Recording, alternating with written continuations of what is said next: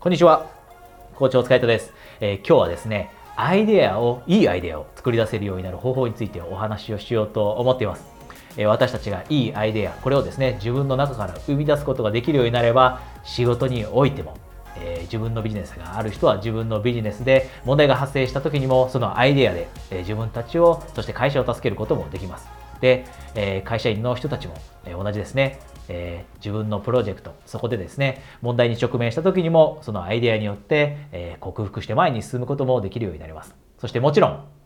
プライベートにおいて問題が発生した時悩んだ時にもいいアイデアというのを私たち自身が生み出すことができれば前に、えー、人生を進めていくこともできます。なのでこのトピックはとっても大切です。えー、それが理由で今日このトピックを選びました。で、このトピックとは関係ないんですが、私がなんで、えー、コーチングを始めたんですか？という質問をよくいただくんですね。それは私のコーチングをしている時だったり、勉強会、こういったものを開催している時にですね、えー、出席者の方からそんな質問をいただくんですね。で、あなたにもお伝えしておきたいのは、私はそもそもあなたが、このビデオを見てくれているあなたが自分らしい人生だったり、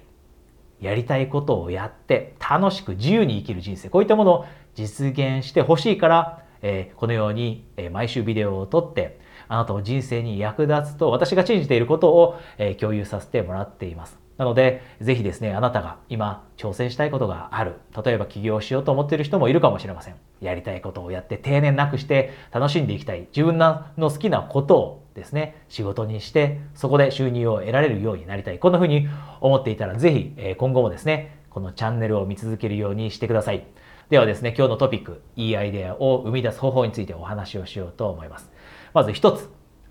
よく言われていること、アイデアを、え、考え出すときにいいと言われている方法があるんですね。その方法はこれです。ブレインストーミング。あなたも聞いたことがあると思います。例えば、これは組織で働いている人が使ったりするんですが、ブレインストーミングというのは、えー、同じ場所に人が集まって、その場でディスカッションとかを、えー、しながらですね、お互いの意見を共有し合って、えー、問題の解決の方法だったり、アイデアを出していく。これがブレインストーミングですよね。で、実はこのブレインストーミングというのは、アイデアを、いいアイデアを出すという点では、効果的ではないということが研究によって実証されています。これはもしかして人によっては驚きかもしれません。なので、ブレインストーミング、チームで働いていて、いいアイデアを出そうと思っている人は、このブレインストーミングをするのをやめましょう。またはこのブレインストーミングの方法の中にですね、え工夫を加えましょう。じゃあ具体的になんでこのブレインストーミングというみんなで意見を出し合うというアイデアを出し合うということが効果的ではないかというとそれはですね人が複数の人が集まって意見を出し合う時というのは自分がアイデアを絶対に出さなきゃいけないんだというその責任を100%感じなくなったりするからです。あなたも複数の人とミーティングに出てですね、意見を交換し合うときに、もし周りの人が先に手を挙げて、いいアイデアを出したらどう思うでしょうか?あ、もうこのアイデアでいいなと。あえて自分の意見、アイデアを出す必要もないし、この人の意見に乗ればいいなと、乗っかればいいな。こんな風に感じることってないでしょうか?で、人間の心理って面白いものでそうやって感じたりするものなんですね。で、これが一つの理由で、100%自分のアイデアを出さなきゃいけないというその責任感が薄れていくということが理由で、えーえー、このブレインストーミングというのがあまり効果的ではありません。そしてもう一つ理由があるんですね。その理由は私たちって自分の意見、自分のオリジナルのアイデアを周りの人に伝えた時にですね、そのアイデアが否定されるのを恐れます。周りの人から批判されるかもしれない。で、批判されたら嫌ですよね。なので、大勢の人が集まる前で自分の意見を言わなければいけないという時にできるだけ正直な意見を言いたいというのを避けるようになります。正直な意見を言うのを避ける。自分なりのオリジナルのアイデアが周りの人と特に全く異なるアイデアだったりすると周りからどんなフィードバックが来るのかを恐れてしまってその発言をするのをやめてしまう。これも、えー、とても大きな理由の一つです。なのでもしあなたがですねチームで働いていて、で、その中でいいアイデアを出したいと思っていたら、工夫を加える必要があります。で、特に効果的な工夫はこれです。もしあなたがミーティングを設定して、そこでブレインストーミングをしたいと思っていたらですね、そのミーティングが始まる前に参加者全員にメールを送って、少なくとも、この問題を解決する3つのアイデア、それぞれ、3つずつ考えてくださいと。ミーティングの前に考えてくださいと。事前に一人一人100%責任を取らせて3つ、えー、問題解決のアイデアを出させたりする。このように前もって指示しておくこと。で、もう一つがですね、とても効果的なのが、その3つのアイデアというのをミーティングの場でシェアさせるのではなくて、ミーティングが始まる前に自分に前もって送ってもらうようにする。つまり、あなたが全員の人の意見を前もって集めておく。で、その集めたアイデアを実際にミーティングの場で話し合うようにする。そうするとミーティングの場で直接批判されたりするのを恐れて自分の意見を言わないというその部分を克服して全ての人からしっかりと、えー、3つのアイデアこれを集めることができてその集めたアイデアをベースにディスカッションすればいいアイデアがその中から見つかるかもしれません。これが、え組織だったりチーム複数の人でえー、いいアイデアを出そうとしている時の、えー、一番効果的な、えー、方法です。でですね、えー、じゃあ一人で自分の例えばパーソナルな個人的な問題を解決したかったりまたは一人でビジネスをやってる人がじゃあ抱えた問題っていうのを克服するときにいいアイデアってどうしたら浮かんでくるのって思うと思うんですね。チームではない時一人しかいない時よくあなたがいいアイデアが浮かんでくる時っていつでしょう？いつ浮かんでくるでしょう？よく言われるのがシャワーを浴びている時です。シャワーを浴びている時にひらめきが、ある。こういった経験をしたことはあなたもないでしょうか？私は、何回もあります。で、じゃあなぜこのシャワーを浴びている時にですね、いいアイデアが浮かんでくるかというと、2つの条件があるからなんですね。1つ目が完全にリラックスしているからです。シャワーを浴びている時というのはリラックスしてますよね。人というのは体を洗ったり、してスッキリするとリラックスできます。そして、えシャワーから、シャワーの水を浴びることでですね、そのシャワーの水からマイナスイオンが出てるとかっても言われますが、とにかく人というのはシャワーを浴びている時というのはリラックスしています。これが一つ。で、二つ目が、周りから何も余計な情報が入ってこない。つまり邪魔されていないと。集中できる状態にいるんですね。基本的にはシャワーは一人で浴びていると思います。で、その一人でいる空間、ドアも閉めていて、自分しかいないそのシャワー室、えー、お風呂場ですね、そういったとこにいる時って誰からも邪魔されない。そしてリラックスしている。この二つの条件が揃った時、人というのは、え、いいアイデアを出せるようになったりします。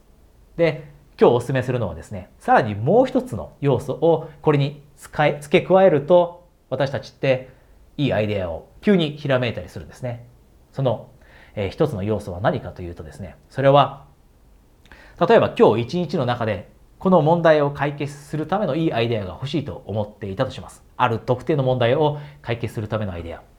えー、それを目標としているとしているのであれば、朝、例えば15分、20分という時間を使って、その問題を解決するためのアイデアをとにかく紙に書いて、紙に書いてですね、えー、出してみるんですね。でなぜ紙に書く必要があるかというと紙に書くと私たちの脳の働きってただ頭の中で考えている時と、えー、変わってくるんですね。しっかりと私たちの思考が整理されてくる。書き出していることを、えー、目で見ることもできますし、さらに書くと書き出す時に私たちは声に出していなかったとしても自分に話しかけていることになるんですね。そうすると、ただ単に頭の中で思考、同じような思考を繰り返しているだけではなくて、紙に書くことでえ思考も整理されていいアイデアが出てくる確率も上がります。で、この紙に書き出している時にもちろん、え15分から20分を使っていいアイデアが出てくる時もあります。ただ、えー、大切なのはこの15分から20分はとにかく集中して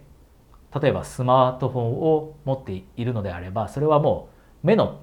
見えないところに手の届かないところに置いてメッセージが来ているかどうかもわからないそういった状況にして完全に100%集中する。そのアイデアを出すことに集中する。で紙に書いていろいろ考えた結果もしかしたらその15分20分30分という間にですね、えー、いいアイデアが浮かんでくるかもしれません。でも浮かんでこなかったとしてもこれって、えー、その私たちが過ごす残りの時間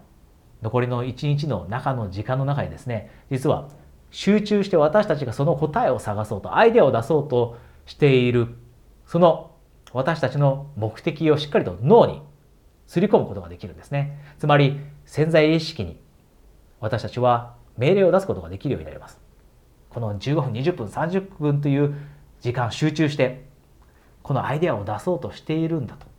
いうことをしっかりと脳に叩き込めば私たちは日中たとえその朝の書いている時間でいいアイデアが出てこなかったとしても他の時間で例えばリラックスしていてそしてさらに集中できて周りから邪魔されないさっきの2つの条件ですね。これが揃った時私たちの潜在意識が勝手に私たちがあえて意識を向けていなかったとしてもそれでも潜在意識が私たちが求めている答えいいアイデアっていうのを、えー、探しに行ってくれます。でそうするとシャワーを浴びている時にいいアイデアが出てくる確率も上がります。でシャワーでなくても例えば、え、散歩に行くのもおすすめです、え、スマホも持たずに15分から20分アイデアが欲しい時には散歩してみる。でこのリラックスしているという条件そしてえー、周りから邪魔されないという条件が揃う散歩。そしてその前にですね実際に15分から20分真剣に紙に書いてアイデアを出そうというその、えー、アクションを取ったのであればその散歩中に私たちの潜在意識が素晴らしいアイデアを私たちにもたらしてくれる確率も上がるということです、えー、今日は少し長くなりましたがあなたが持っている問題だったり悩みこういったものを解消するアイデアだったりもしくはビジネスをですねさらにうまく活かせる時のアイデアそういったものをどのように生み出すか効果的に生み出すことができるかというお話をしました。ぜひですね、人生においていいアイデアを出さなければいけないそういった直面というそういった局面に出会うことはたくさんあります。そういった時にはですね、今日お話したこのいいアイデアを生み出す方法、これを使ってみてください。え今日は、え一つ、えお知らせがあります、え私はですね、先ほども言ったように、えやりたいことをやって、で、楽しく自由に生きる人生の実現をサポートするコーチングをしています。で、えー、私はたまにですね、えー、2週間に一度または1ヶ月に一度ぐらい、えー、勉強会を開いたりします。で、その勉強会の情報というのはこのビデオの下に、えー、リンクを貼っていますので、今どういった勉強会が開かれているかということ、こういったことをですね、ぜひまめに、えー、このビデオの下のリンクでチェックされてみてください。で、あなたに合った勉強会があれば、えー、基本的には無料で行っていたりしますので、そのオンラインの勉強会に出てみてください。えー、ほとんどの勉強会がですね、あなたが自宅から参加できるものです。ですので、その、えー、勉強会であなたと、えー、お会いできるのを楽しみにしています。えー、それではまた来週お会いしましょう。コーチ、お疲れ様でした。